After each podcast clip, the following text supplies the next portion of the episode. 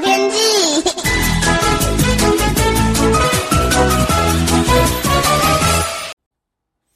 各位朋友好，我是彭启明。过去两三天呢，台湾喜逢甘霖哦。虽然说有下雨，不过整体而言，三月在中南部雨水还是偏少的哈。那近期一两周也都是偏干，天气晴朗稳定。但是就中短期的预测，其实四月份的降雨仍将偏少，五六月的偏少的机会也比较高哈。在这个大趋势上的环境条件呢，还是缺乏显著降雨系统的讯号下，只能靠较多零星的降雨事件或是午后热对流的发展。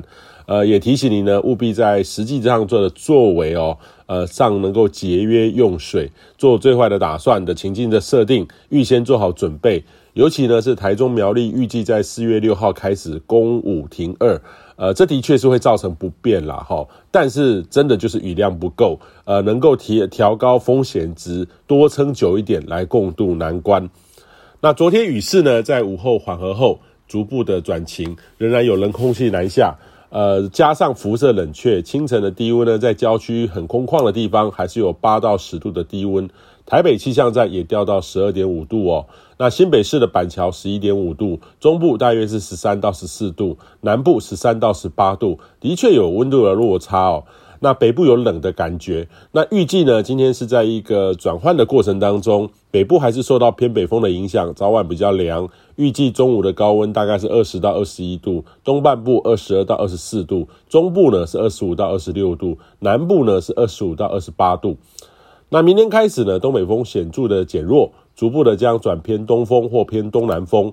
未来这几天到下周末都是属于晴朗稳定，各地呢是多云到晴的天气，温度呢也将逐步的回温，会和这几天这种倒春寒的天气有显著的差别。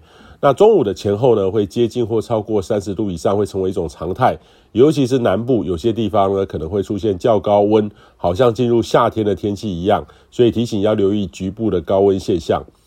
那近期呢，台湾海峡呢也很容易出现海面上的平流雾，也会伴随陆地上的辐射雾，通常呢早晚很容易发生。呃，这个雾的发展呢，有时很局部，也跟当地的地形有关系。那西半部呢，还是要留意能见度不佳的时候，在交通安全要多注意行车安全。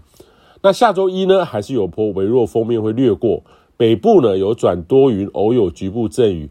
那这波呢带来的雨势可能不是很明显，也短暂，一直到清明假期。那近期呢还是以偏干的机会是比较高的。